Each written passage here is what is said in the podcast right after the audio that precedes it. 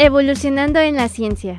Un programa en el que damos a conocer las aportaciones tecnológicas y científicas realizadas por los investigadores y posgrados del TECNM en Celaya, así como ser un medio en donde se promueva la cultura científica, su funcionamiento y los mecanismos por los cuales se genera el conocimiento científico.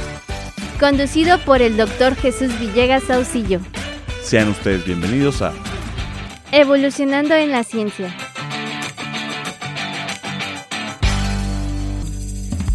Hola, ¿qué tal? Un gusto y, placer saludarlos de parte de, su amigo y servidor Jesús Villegas Auxillo, quien les envía un fuerte abrazo, dándole la bienvenida al ciclo de divulgación de la ciencia del Tecnológico Nacional de México en Celaya, titulado Evolucionando la Ciencia, que se transmite a través de XHITC, Radio Tecnológico de Celaya, el sonido educativo y cultural de la radio.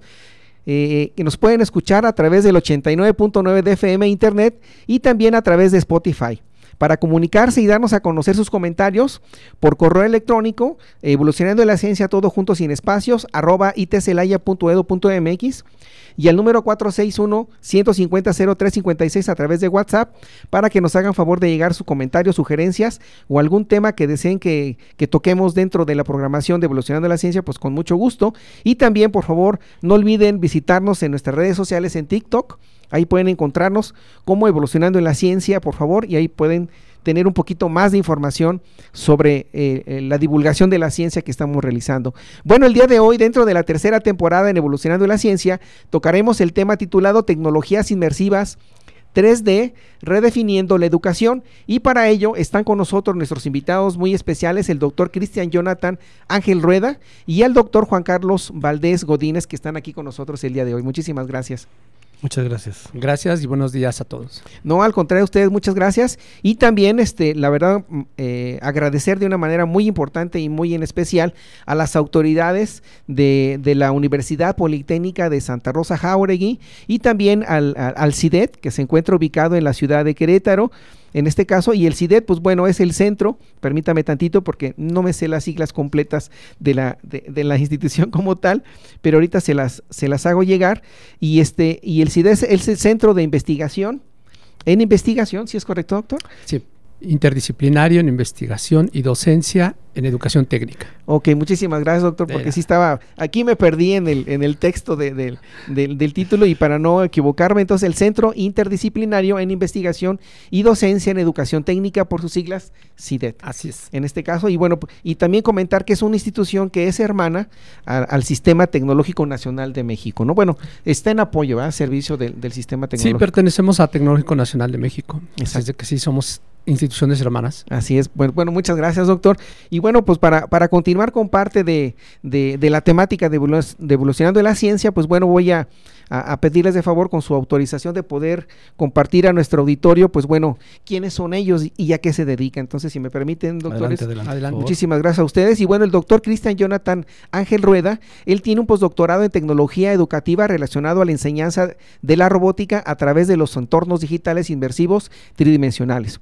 Él se encuentra actualmente en la universidad, eh, está adscrito a la Universidad Politécnica de Santa Rosa Jauregui por sus siglas UP SJ, eh, SRJ y también él pertenece al Sistema Nacional de Investigadores con nivel candidato. Dentro de su producción científica ha publicado artículos, libros y capítulos de libro. Sus líneas de investigación se enfocan a entornos digitales inmersivos tridimensionales que tiene que ver con la realidad virtual, la realidad aumentada, mundos virtuales con fines educativos. Otra de sus líneas está la ética en la inteligencia artificial y humanidades digitales. En el caso del doctor Juan Carlos eh, Valdés Godínez, él tiene doctorado en pedagogía y está adscrito al Centro Interdisciplinario en Investigación y Docencia en Educación Técnica, como habíamos mencionado anteriormente, por sus siglas CIDET. Es candidato eh, al Sistema Nacional, eh, tiene la categoría de candidato dentro del Sistema Nacional de Investigadores y también ha publicado este, artículos, también ha dirigido tesis de licenciatura, maestría y doctorado y también ha publicado, como mencioné, libros y capítulos de libro. Sus líneas de investigación están enfocadas al aprendizaje inversivo en ambientes eh, metaversuales, educación para la eh, ciudadanía digital y la cibercultura, también en la filosofía de la tecnología digital enfocada hacia la pedagogía digital. Y bueno, esta es parte de la biografía de nuestros invitados el día de hoy quienes nos van a hablar sobre este tema de tecnologías inversivas eh, eh, en tres dimensiones, redefiniendo la educación.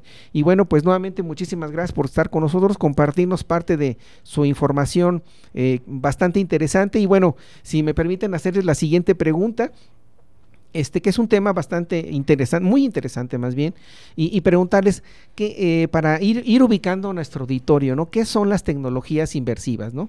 De, qué se trata, cómo, cómo va, si son tan amables, este, podemos empezar claro que sí, con doctor, usted, doctor Cristian, por favor. Muchas gracias. Bueno, pues más que nada, eh, eh, junto con el doctor Juan Carlos hicimos un macroconcepto que se llamaba los entornos digitales inmersivos tridimensionales, y esto porque hoy en día y en los últimos cinco años las tecnologías inmersivas, eh, ya hoy, eh, para decir eh, las herramientas, una sola herramienta ya puede hacer varios niveles de, inmersión y, varias, y, varios conceptos utilizarlos. Vamos a empezar para ir platicando a qué nos referimos con esto. Los entornos digitales inmersivos tradicionales conlleva lo que es realidad virtual, realidad aumentada, mundos virtuales o lo que en su momento hace unos años le empezaron a llamar metaverso, realidad mixta y realidad extendida.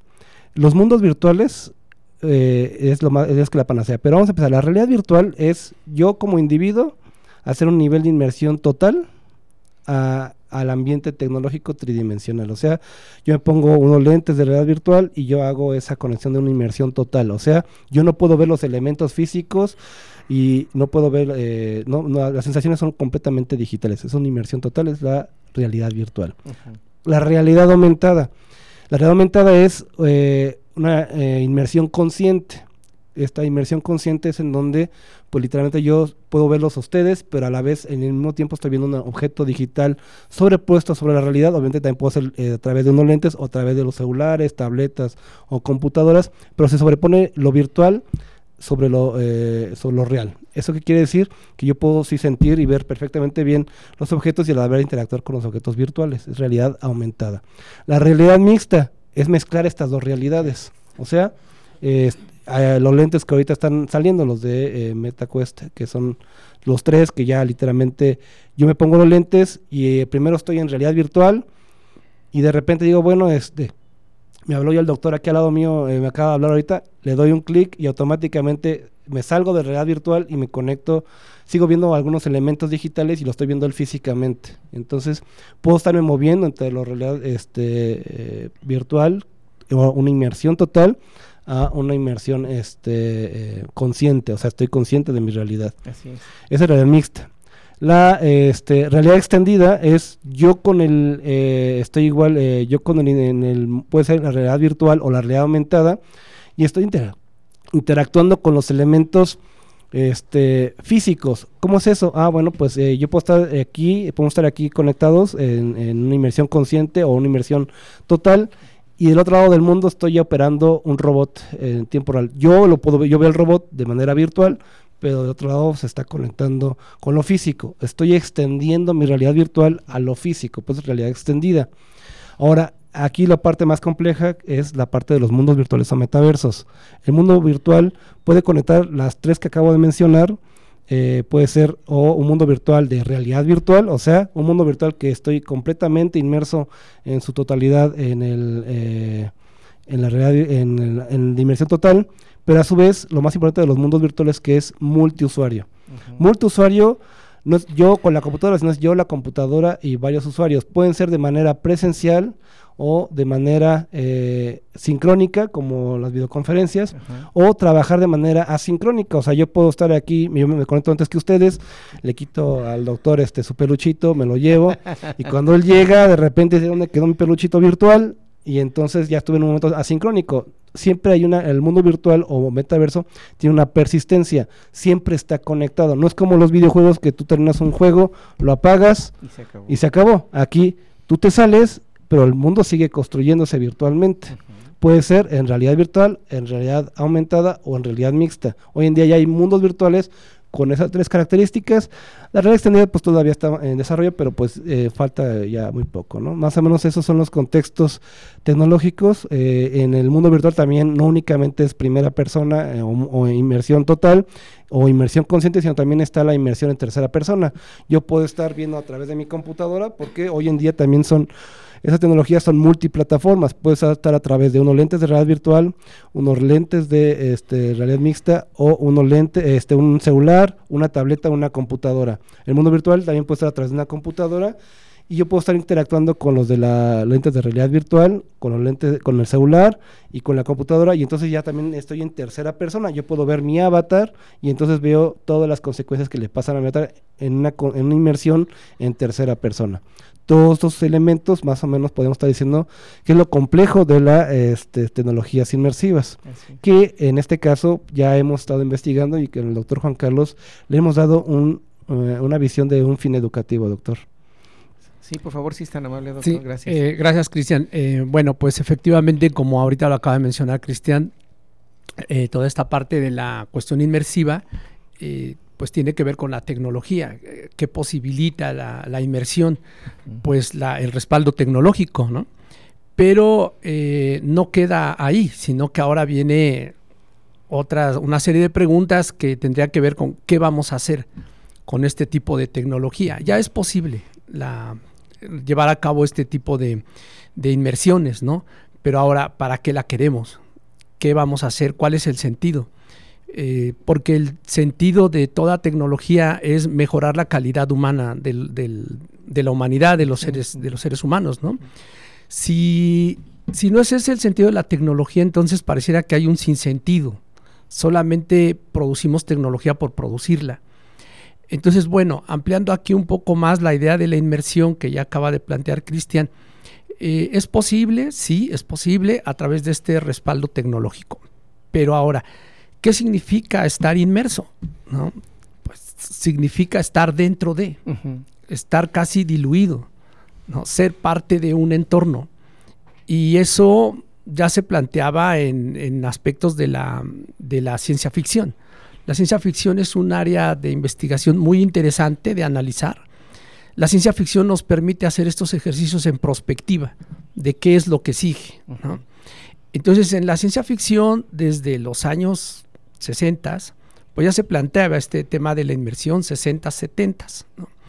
En la eh, novela de ciencia ficción Snow Crash, ya se habla de los metaversos, ya se habla de los, eh, de los cyborgs, de la cibercultura, de los entornos cibers, ¿no? Estos cibers que eran habitantes del ciberespacio. Todos estos términos, antes de pasar a la ciencia, fueron creados en la ciencia ficción. Eh, y ahora se hace posible gracias al desarrollo tecnológico. Entonces aquí hay una cuestión muy interesante, ¿no? Cómo no tuvimos que esperar a que hubiera el desarrollo tecnológico para que existieran los términos. Los términos ya existían pero no era posible evidenciarlos si no existía el desarrollo tecnológico. Entonces hay un paralelismo entre, y una relación muy estrecha. Ciencia ficción, desarrollo tecnológico. Ahora bien, el, hecho de que ya no tengamos escenarios eh, planos, como un libro, por ejemplo, que un libro también es un objeto tecnológico, no se nos olvide, ¿qué me permite hacer un objeto tecnológico llamado libro? Bueno, pues me permite hacer una, por ejemplo, si yo estoy leyendo una, novela, digamos una novela de 100 años de soledad, pues la estoy leyendo en plano, por así decirlo. Y mi cerebro es el que recrea las escenas de 100 años de soledad, recrea a Macondo, recrea a los personajes, pero es mi cerebro el que lo está recreando. Ahora, esa es el, eso me permite hacer la tecnología llamada libro. Pero ¿qué pasa cuando yo cambio la tecnología? que ahora tengo una tecnología inmersiva. Bueno, ya no solo puedo imaginar Macondo, sino puedo estar dentro de, puedo formar parte de los personajes, puedo incluso ser parte de la historia. Y esto educativamente es muy diferente a trabajar, a leer, eh, a hacer una lectura este, libresca, hacer una lectura solamente alfabética, porque hoy ya tendríamos entonces una lectura inmersiva, tendríamos una lectura digital o digitalizada, y eso definitivamente trae cambios cognitivos y trae cambios educativos. Eh, a lo mejor nos hemos dejado llevar por la idea de que sí trae cambios cognitivos para mal, ¿no? todavía y sobre todo la, la, cultura de nuestro país tiene mucho esta idea de que la tecnología nos va a hacer menos seres humanos o nos va a deshumanizar. Yo creo que está muy ligado también a la cuestión religiosa. Em, los países que tienen una religión católica, con todo respeto y a lo mejor me equivoco, pero tienden a pensar que hay una separación entre tecnología y desarrollo humano para bien, pero no es así. Pensemos, eh, la misma Biblia se escribió en un en, un libro, o sea, en un soporte tecnológico. Y permitió que todos lo pudiéramos leer y que tuviéramos acceso a ello. Aquí una de las grandes preguntas en filosofía, en, en pedagogía, que tenemos es cómo podemos potenciar la formación de un mejor ser humano, cómo podemos llevar a una mejor educación al ser humano a través de estos medios inmersivos, que ya no es solamente estar fuera del libro, sino es ahora es estar dentro del libro, como dice Cristian, con esta característica de, de, la, de ser persistentes, ya no es que estés en la escuela y luego salgas de la escuela, sino estás dentro del metaverso y ahí permaneces. Ahí está tu avatar estudiando, no por ti, sino contigo. Exactamente. Entonces, eh, más o menos ahí es por donde vamos. Muy bien, y, gracias por hacernos favor de compartir pues toda, toda esta información para, para, ubicarnos de cierta manera. Pero aquí viene lo interesante, ¿no? Que ya, ya mencionaron, ya nos dieron una introducción muy breve, pero esta parte de refiniendo la educación, creo que aquí viene lo, lo, interesante, ¿no? Ya nos platicaron de las tecnologías inversivas, de, de, algunas aplicaciones como tal, pero bueno, ahora, ¿cómo ustedes están llevando a cabo todo esta... Eh, tecnología, en este caso inmersiva, pero enfocada a esa parte, a la educación. que habían mencionado previamente que existe la, bueno, parte de la inteligencia artificial, la industria 4.0, pero por favor, de acuerdo a su experiencia, compártanos un poquito más, ¿no? ¿Cómo, cómo lo están enfocando ya directamente, me imagino, si así, pero corríjanme, en relacionado a, una clase, en relacionado a, alguna práctica, ¿no? Si fueran tan amables de, explicarnos un poco más sobre Claro que sí, muchas gracias. Bueno, eh, antes que nada, como contexto, eh, junto con el doctor Juan Carlos, que fue mi director de tesis del doctorado, eh, hicimos un un modelo didáctico para introducir a los docentes al uso de esas tecnologías para dar un fin educativo, o sea, que la gente no entienda los conceptos, porque de repente estamos eh, en un imaginario social en donde todo lo que nos dice eh, la parte de la venta de la, de la herramienta ya no lo creemos todo y automáticamente consideramos que la herramienta únicamente es el proceso de, del proceso de enseñanza-aprendizaje, ¿no? O sea, parece que giramos, todo la educación gira alrededor de la herramienta y no, primero es el individuo, el docente y las demás herramientas son las que potencian a esta práctica docente. Entonces, en, primer, eh, en ese primer acercamiento con las tecnologías y a, través de la investigación, pues comenzamos a comprender eh, cómo funcionan tecnológicamente, pero a la vez cómo conectarlo con la cuestión este, académica la cuestión pedagógica.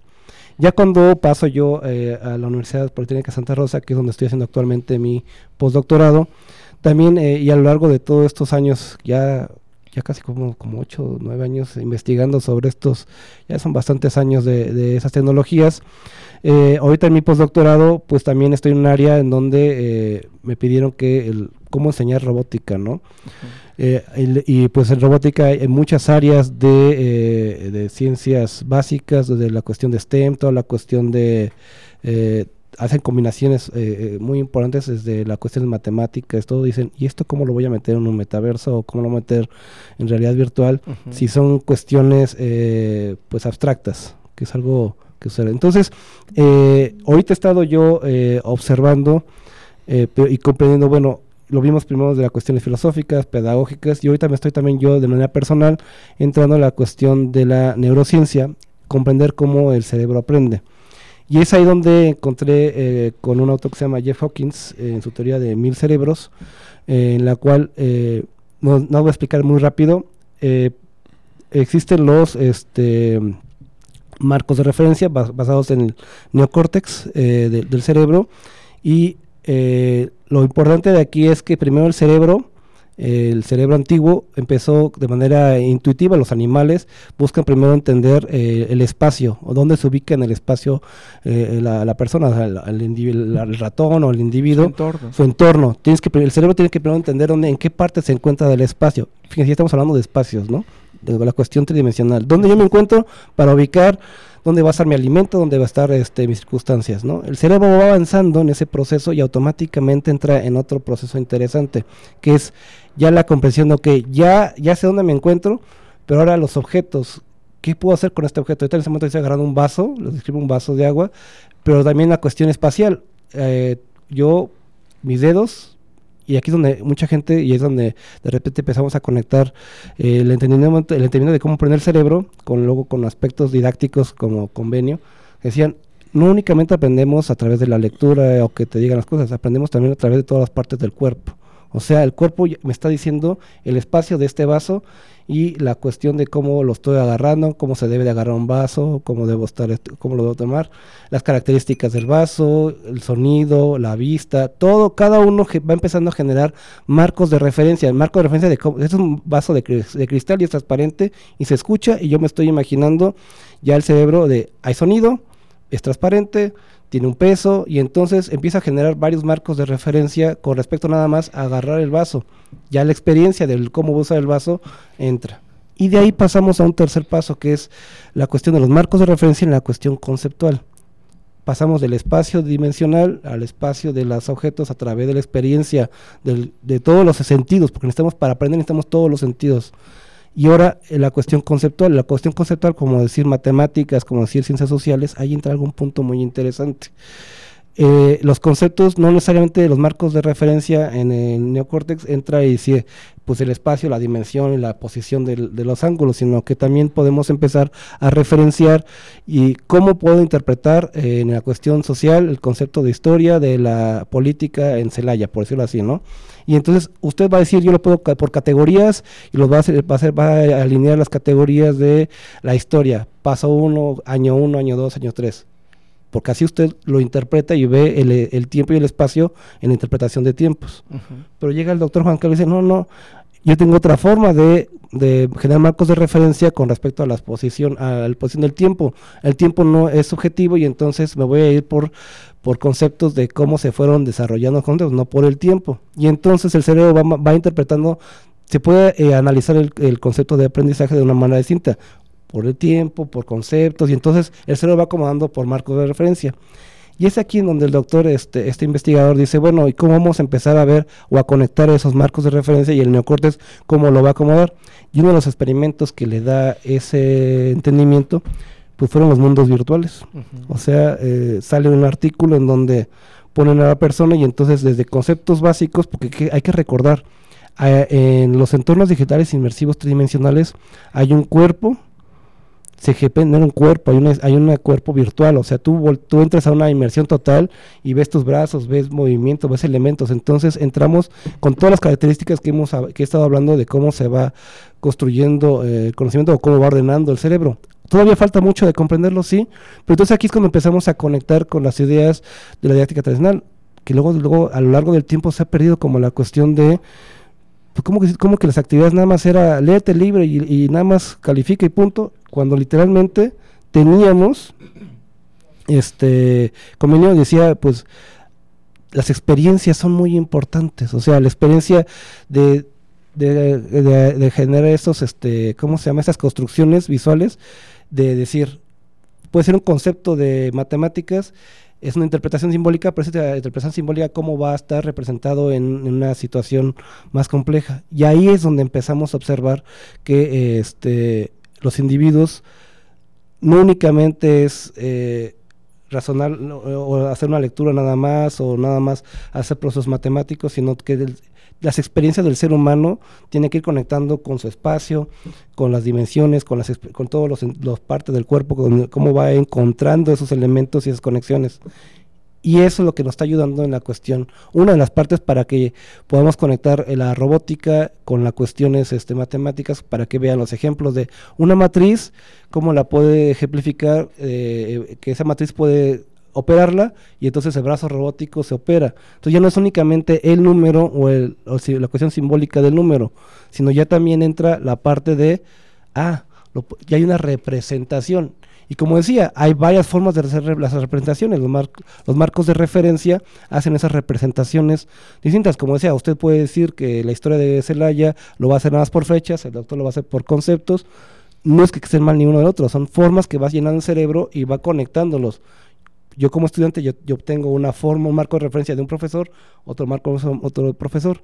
Y en los ambientes virtuales, en esta cuestión inmersiva, ya experiencias vívidas de inmersiones y, podemos vivir diferentes niveles de inmersión, inmersión total, inmersión consciente, inmersión en tercera persona, los mundos virtuales cuando son este, eh, las cuestiones eh, persistentes y entonces empezamos a dar cuenta que los aprendizajes que los eh, didactas de hace muchísimo tiempo generaban experiencias físicas, había limitantes. Ahora tenemos un ambiente virtual donde podemos exponenciar esas limitantes y pasar a otros niveles que posiblemente conceptos que no se podrían estar ejemplificando de manera real, física, sino ahora virtual, donde podemos este, jugar con variables.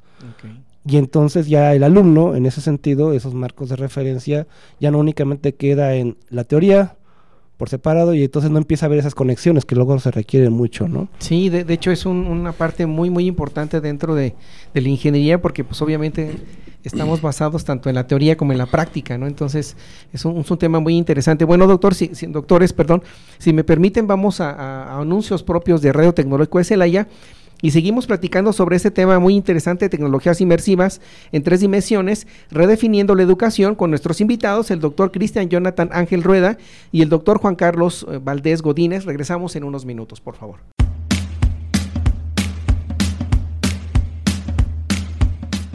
En un momento regresamos a Evolucionando en la Ciencia.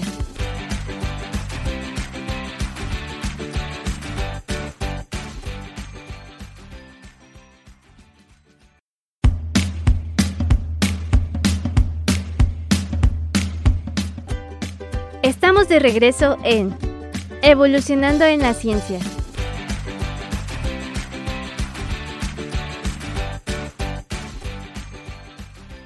Bueno, regresamos. Eh, recordando, auditorio, que estamos tocando el tema tecnologías inversivas en tres dimensiones, redefiniendo la educación, con nuestros invitados, el doctor Cristian Jonathan Ángel Rueda y el doctor Juan Carlos Valdés Godínez. Y bueno, antes de, llegar a este pequeño anuncios propios de Radio Tecnológico de Celaya, fíjense que nos quedábamos sobre, sobre esa parte, ¿no? Lo relacionado a la, educación.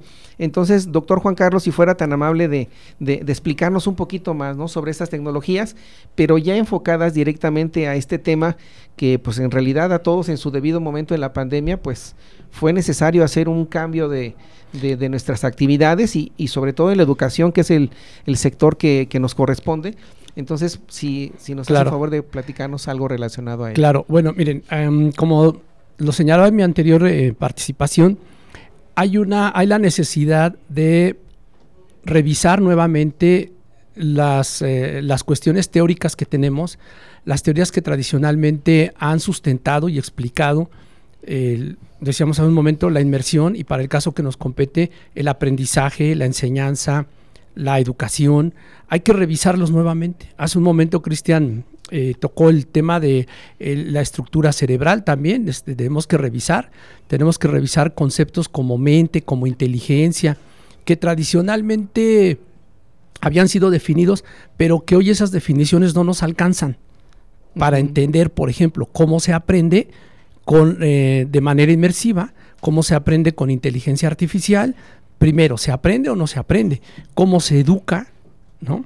Entonces, si nosotros retomamos los referentes teóricos y conceptuales que teníamos anteriormente, no vamos, es como, como poner eh, el, tradicional ejemplo, ¿no? Vino nuevo en barricas viejas.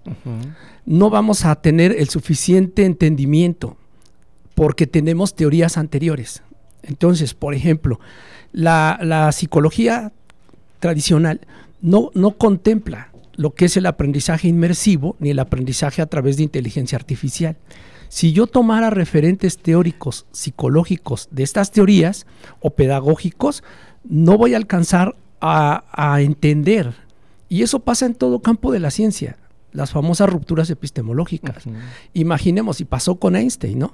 La teoría de la relatividad, eh, él podía explicarla hasta cierto punto con las teorías anteriores, pero había ciertos aspectos que no podía él explicar porque esas teorías no son suficientes. Entonces, sí es a mí me gustaría aquí remarcar, porque sobre todo en México, no hacemos tanta investigación teórica, consumimos teorías, traemos teorías del extranjero para explicar fenómenos que son nuevos. Entonces, ¿qué es lo que vamos a obtener? Explicaciones viejas o mezclas. Por ejemplo, eh, pasó con lo de la, ¿qué hacemos con el con el diseño, este, con las plataformas para educación a distancia? Lo mismo que hacemos cuando damos una clase presencial. Pasamos, eh, te dicen, para poner en Moodle tu, tu materia, nada más este, adecua tus contenidos y súbelos en la plataforma. Estás haciendo lo mismo con una herramienta nueva. Y va a pasar lo mismo con los ambientes inmersivos, con la inteligencia artificial, si no somos capaces de generar teorías, conceptos nuevos. Y vuelvo otra vez a insistir, la pedagogía y la psicología, que las teorías pedagógicas y psicológicas que tenemos son teorías eh, escolarizadas. La pedagogía que tenemos es una pedagogía escolarizada. Y yo, y cree, ¿cómo, es ¿cómo explicamos que un videojuego afuera de la escuela es un distractor? Y cuando lo metes adentro es pedagógico. Pareciera que todo lo pedagógico está dentro de la escuela o lo educativo está dentro de la escuela. Entonces, si no somos capaces de desarrollar innovación teórica y conceptual a la par que desarrollamos innovación tecnológica, estamos perdidos. No estamos construyendo el sentido educativo de esto que Cristian explicaba hace un momento. Eh, yo voy a retomar estos dos ejemplos. Eh, este, mm, inteligencia artificial y ambientes inmersivos. Lo que están generando es una forma de aprendizaje diferente y están reconfigurando la mente humana. Hoy tenemos una mente expansiva, expandida, gracias a la inteligencia artificial, tenemos un cerebro este, humano que aprende dialogando consigo mismo. Cuando, cuando tú tienes, es cuando estás en el chat GPT. Estás está dialogando tu cerebro con una imagen, con una representación de él mismo. ¿Cómo se aprende en ese entorno? Ahí necesitamos crear explicaciones. Cuando yo estoy inmerso en un ambiente 3D, estoy aprendiendo con todo mi cuerpo, decía hace un momento Cristian estoy aprendiendo con los cinco sentidos, porque puedo hacer de manera adentro de tocar, oler, este, disfrutar, observar, y eso no lo podía hacer antes. Entonces tengo una mente que también se está expandiendo. Ahora, ¿cómo construimos un diseño instruccional para poder diseñar clases utilizando 3D o utilizando inteligencia artificial? No tenemos la respuesta y vamos a cometer el error de, querer hacer diseño instruccional con las mismas teorías que tenemos. ¿Y qué creen? Vamos a obtener los mismos resultados. Entonces es importante ir construyendo los andamios teóricos, conceptuales, por los cuales pueda ir avanzando este desarrollo tecnológico. Si no, vamos a tener un sinsentido.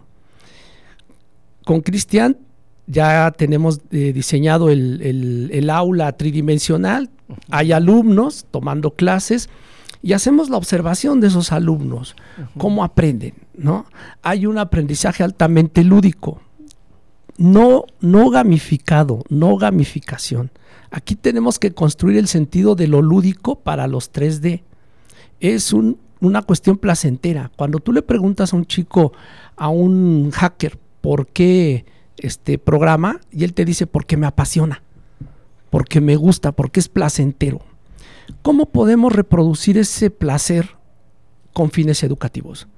Cuando tú tengas un alumno que te diga, aprendo matemáticas porque me es placentero, porque me gusta, porque me apasiona, estamos del otro lado. Entonces no se trata solo de gamificar, sino se trata de propiciar un ambiente lúdico placentero en donde el alumno disfrute su estancia de manera inmersiva en ese 3D, en donde el alumno pueda expandir su mente platicando con la inteligencia artificial, en donde él pueda ver cómo construye, cómo su cerebro va construyendo su aprendizaje. Pero ¿qué es lo que tenemos ahorita? Que como no comprendemos eso, estamos extinguiéndolo. Y le ponemos la etiqueta de es malo. Cuando tú no entiendes algo, le pones la etiqueta de es malo. Pero la verdad detrás de esa etiqueta lo que hay es la necesidad de generar mejores explicaciones educativas. Sí, de hecho, fíjese, doctor, gracias por, por compartirnos parte de esta información que es, pues, la verdad, muy interesante y, y un tanto la tendencia, ¿no? De, de, del sistema educativo en, en, estos tiempos que vivimos hace poco, pues, pues la realidad tuvo que ver mucho con, con ello, ¿no? Pero si es tan amable de, de, de, comentarme, por favor, ¿qué resultados han obtenido al, porque ya me comentaba ahorita, ¿no? Que ya hay unos chicos que ya están trabajando sobre inmersos en este en este mundo. ¿Cuáles han sido sus resultados? Bueno, si, si se pueden compartir, sería muy interesante, digo, por favor. Claro, claro. Aquí yo compartiría algo muy este lo que me ha tocado trabajar a mí, le pasaría luego la pelotita a Cristian. Bueno, hemos visto, por ejemplo, que es muy propicio el ambiente de 3D para trabajar el, de manera colaborativa. hay eh, contrario a la idea de que pareciera que la tecnología fomenta el individualismo, no. Puede haber eh, trabajo colaborativo, es altamente lúdico, lúdico placentero, a diferencia del lúdico con otra connotación. Este es muy visual, son eh, escenarios muy visuales. Son también escenarios que están permanentemente conectados. O sea, la, clase no termina ahí, la clase sigue. Sigue. Se combina con las redes sociales. Los muchachos a través de, las redes sociales hablan de lo que pasa ahí en ese, en ese mundo inmersivo. Eh, eh, a través de Facebook, a través de, WhatsApp, los muchachos siguen platicando sobre este tema. Entonces no termina la clase como el maestro podría, pudiera creerlo. ¿no? El alumno construye sus propios recorridos, sus, propias, sus propios recorridos temáticos. Ya no es el maestro solo el que hace los recorridos, sino el alumno los crea. Y este, también es capaz de generar su propio avatar, es decir, plasmar su identidad a través de una representación avatárica.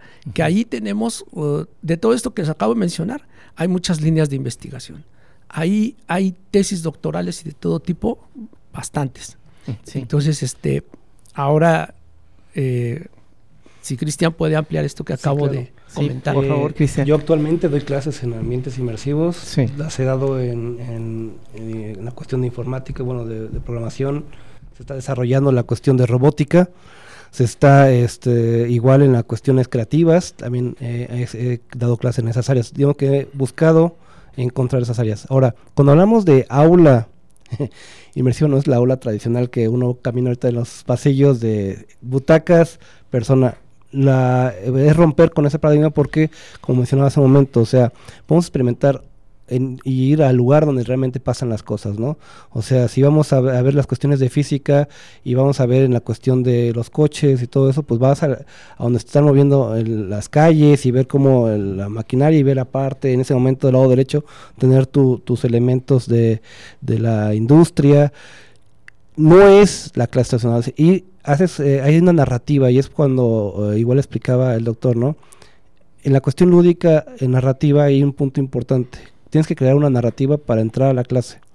Si vamos a enseñar este, eh, literatura y vamos a aprender la cuestión de Sherlock Holmes por, un autor, vas y no lees, o sea, aparte de leer, haber leído los Sherlock Holmes, ahora ya leíste a Sherlock Holmes, ahora vive la experiencia e interactúa con Sherlock Holmes. Hay una autora inglesa que habla de, lo, del holodeck, que es este de Star Trek, y hay un punto muy importante ahí, en donde ya no es, y es donde está la inteligencia, es donde se conecta la inteligencia artificial y el, y el mundo virtual o el metaverso.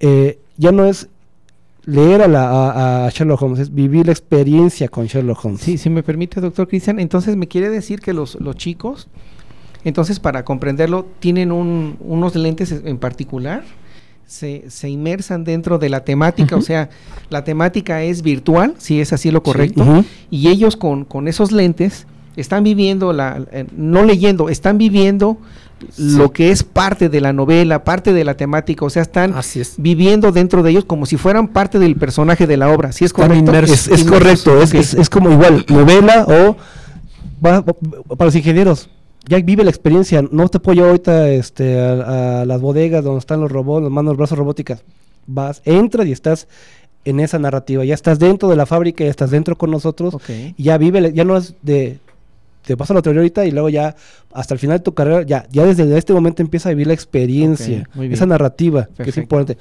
Ese punto es muy importante porque, una, eh, hablamos de una cuestión corpórea, en la cuestión de que el cerebro puede ser en primera persona, como se lo dijo, lentes. Requerimos hoy en día los lentes no necesariamente. Hoy en día por eso es multiplataforma y hay niveles de inmersión. El cerebro es tan mágico, por eso que hay que aprender y entender también cómo el cerebro construye las cosas, que el cerebro cuando ya conecta con ese proceso, ya en ocasiones hay personas que no requieren estar directamente con el lente. en tercera persona con una laptop, hay gente que pasa ese proceso directamente. Y es cuando ves ahí, eh, empezamos a darnos cuenta desde los videojuegos, que estaban, ¿cómo ese chico está tan metido ahí? Porque ya hizo un proceso inmersivo. O sea, ya está, ya se conectó, se conectó con su avatar, ya eh, su cerebro ya está interactuando como si estuviera dentro de ahí. Por eso hoy en día no es, eh, o sea, ya, ya, hemos encontrado que no es requerible los lentes. La experiencia se aumenta, claro, que, sí. Pero se requieren lentes para vivir estas experiencias inmersivas. Entonces, para ubicarnos un poquito más, entonces las aulas eh, son propiamente igual espacios, pero ¿qué características tienen en, particular? Si nos podía ampliar un poquito más en ello. ¿Son asientos? No, lo, dije ahorita, son espacios, con una característica dependiendo del docente de su actividad didáctica. O sea, no vamos a ir al salón de clases, es qué actividad, el docente comprende qué actividad va a realizar Puede ser igual lo que decías hace rato, ¿no? Vamos a, enseñar este álgebra lineal a través de un brazo robótico, ¿no? Y entonces lo llevo a la fábrica donde está el brazo robótico y entonces, ¿qué ecuación se requiere para que ese brazo robótico se mueva? Ya cambió la experiencia, ya entró en un mundo. y aparte también, algo importante, si se quieren ellos ver, y también la cuestión de inclusión, ¿no? Eh, también identidades, ¿no? Si él no quiere, no se gusta cómo se ve, se puede cambiar su identidad y entonces la comunicación es mucho más flexible. Y eso nos ha permitido en la Politécnica, en la cuestión de inclusión, con personas que no escuchan. Tú puedes estar interactuando con, eh, luego con la inteligencia artificial, puede estar reescribiendo el mensaje y la gente la puede estar leyendo, los que no escuchen, y entonces ahí es donde empiezas a ver, o con señas o avatars ya, ya predefinidos con la cuestión de señas, y entonces ya vamos, ya hay una inclusión de ya no te veo a ti de, ah, tú te ves diferente o estás en silla de ruedas. En el mundo virtual todos podemos estar como queremos. Y eso mejora las interacciones. Definitivamente, ¿no? Claro. Sí, y aquí los escenarios son este, informales, como bien dice Cristian, a lo mejor se, se, presta mucho para poder ejemplificar para las ciencias este, eh, exactas, ¿no? Pero también en la ciencia, decía hace un momento, la, lectura de, de, una novela. Sí. Entonces tú puedes estar recorriendo, también lo mencionaba Macondo, puedes hacer un recorrido por un museo, ¿no? Puedes este, estar con Sherlock Holmes, y ahora con la inteligencia artificial puedes platicar con ese personaje, ¿no? Definitivamente. Eh, y son cosas que están, que ya se pueden hacer, que son posibles, son, ahí está, como materia prima, ¿no? Ahora, ¿cómo lo incorporamos con fines educativos? Aquí es en donde viene la segunda parte, y yo insistiría, no cometamos el error de incorporarlos de la misma manera como lo hacemos en la escuela.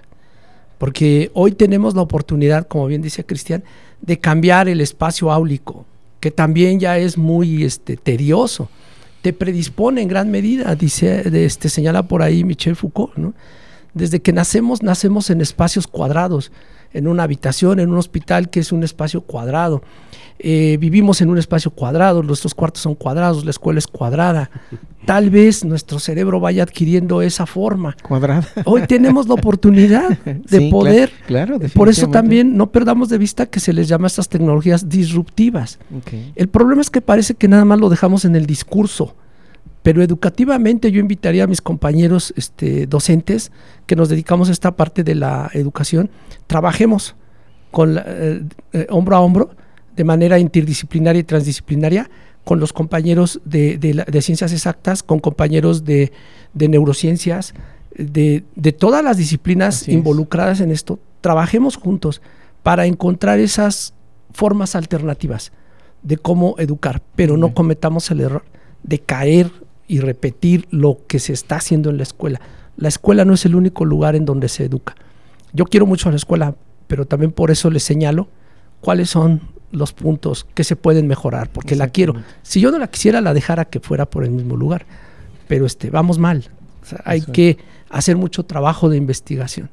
Sí, de hecho, con lo que nos hacen favor de comentar, pues no, no es un trabajo muy, muy sencillo de, poco tiempo, ya tienen trabajando bastante eh, sobre ello, las investigaciones pues de ambos, ¿no? Y, y bueno, quisiera seguir que, que, tuviéramos más tiempo, pero como pues bueno, esto tiene que terminar prácticamente, ya estamos en, en unos cuantos minutos por terminar ello, pero bueno, viene la siguiente pregunta, ¿cuáles son ahora las tendencias que ya nos han hecho favor de, de compartir algunas de ellas, ¿no? Pero ¿hacia dónde va? ¿Cuál es el futuro de, de estas tecnologías inmersivas? Ya no lo mencionaron, pero igual, si hay alguna otra, por favor háganos favor de compartirla si son Me gustaría comentar algo muy importante.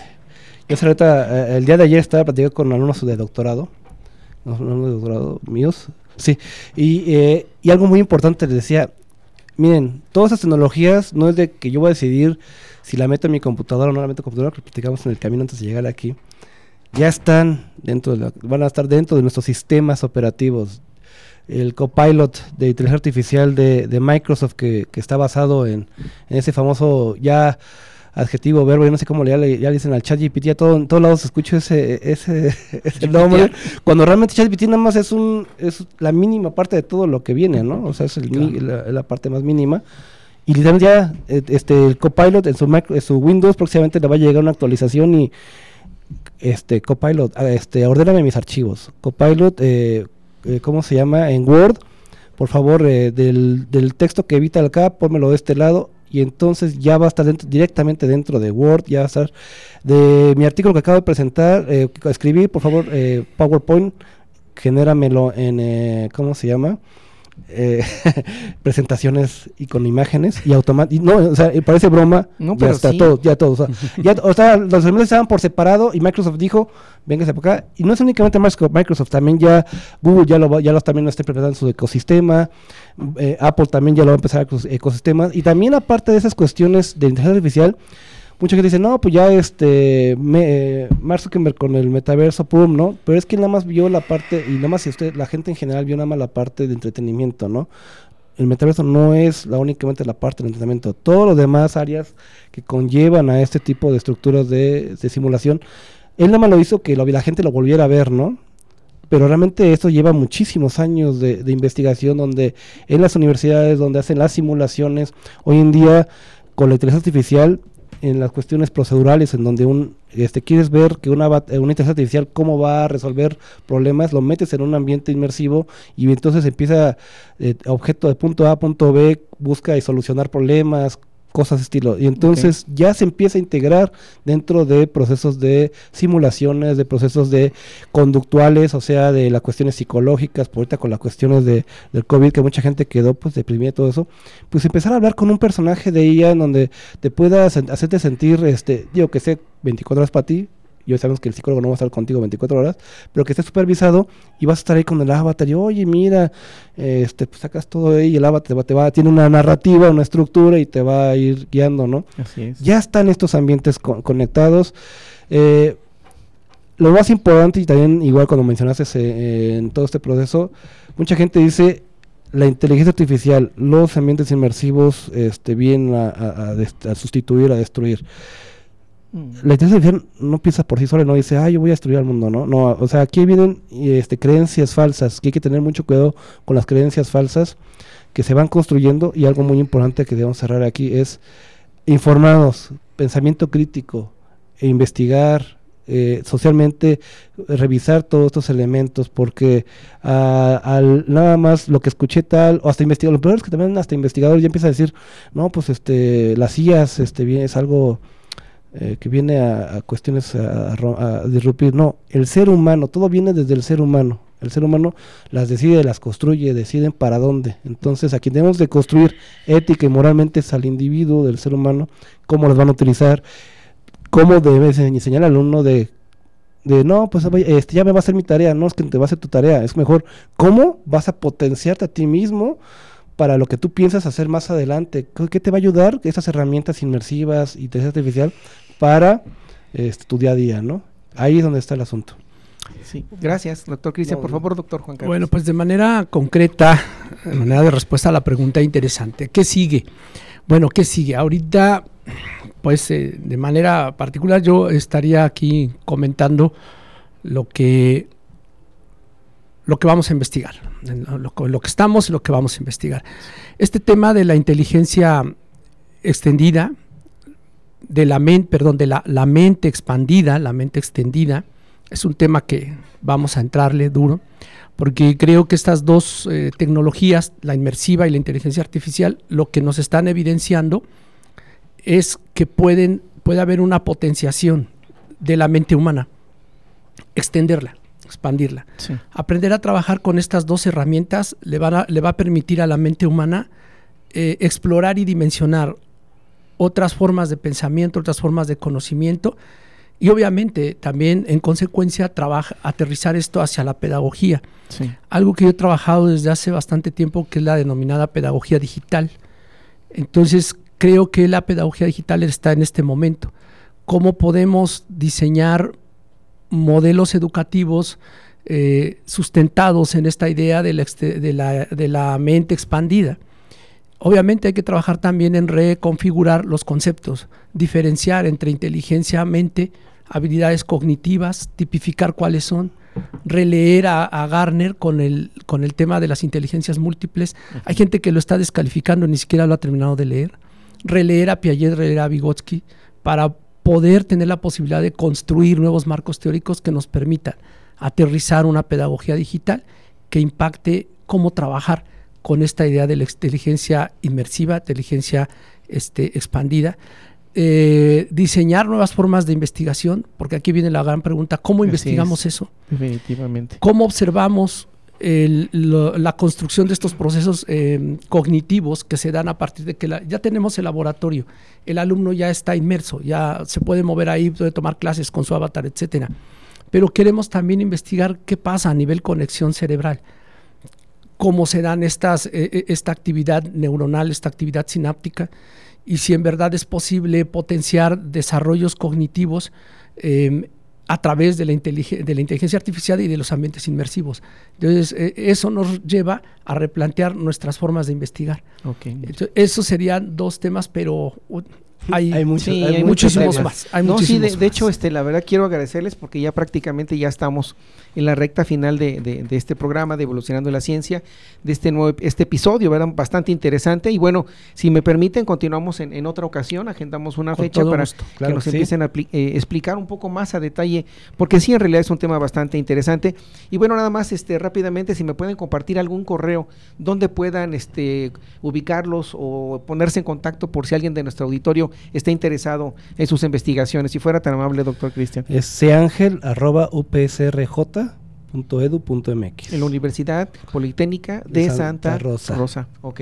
Doctor, por en favor. mi caso, mi correo es jvaldesgodines@gmail.com y entrando a la página de CIDET, están ahí, este, van a encontrar ustedes eh, en la especialización en investigación educativa, que es el programa al que estoy adscrito, ahí encuentran la forma en cómo nos podemos comunicar. Ok, perfecto. Igual nos pueden este, eh, con los eh, nombres completos en Google. Los dos salimos es. este, ya todas las investigaciones, todo. Nos pueden poner el nombre Cristian. Jonathan Ángel Rueda, el doctor Juan Carlos Valdés Godínez. Ponen así tal cual en Google y van a ver desde LinkedIn, Facebook, Twitter, todas las redes sociales, redes sociales. además de las áreas como ResearchGate y toda la cuestión de Muy bien. investigación. Pues muchísimas gracias. eh, no me queda más que agradecer este, al doctor Cristian Jonathan Ángel Rueda y al doctor Juan Carlos este, Valdés Godínez y agradecer de manera muy en particular al Centro Interdisciplinario en Investigación y Docencia en Educación eh, Técnica, CIDET, y a la Universidad Politécnica de Santa Rosa Jauregui en el estado de Querétaro. Y también pues agradecer de una u otra manera, de manera y particularmente pues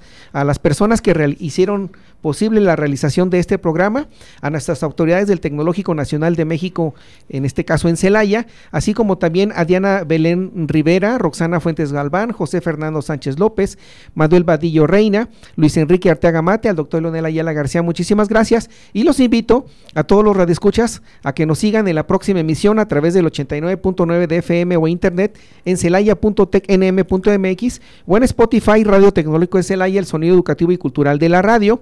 Recuerden enviarnos sus comentarios a través de, de la página de Facebook de Radio Tecnológico de Celaya y al correo electrónico todo junto sin espacios evolucionando en la ciencia arroba itcelaya.edu.mx por favor visítenos en nuestra página de redes sociales en TikTok ahí pueden encontrar mayor información bueno se despide su amigo y servidor Jesús Villegas sin antes agradecerle al doctor Cristian doctor Juan Carlos muchísimas gracias por estar aquí con nosotros Muchas gracias por la invitación. no, al contrario, a ustedes muchas gracias. Me despido con la siguiente frase. La ciencia no descansa, evoluciona constantemente.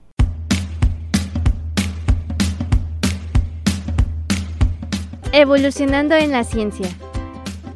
Escúchanos en el próximo episodio a través de Radio Tecnológico de Celaya, el sonido educativo y cultural de la radio.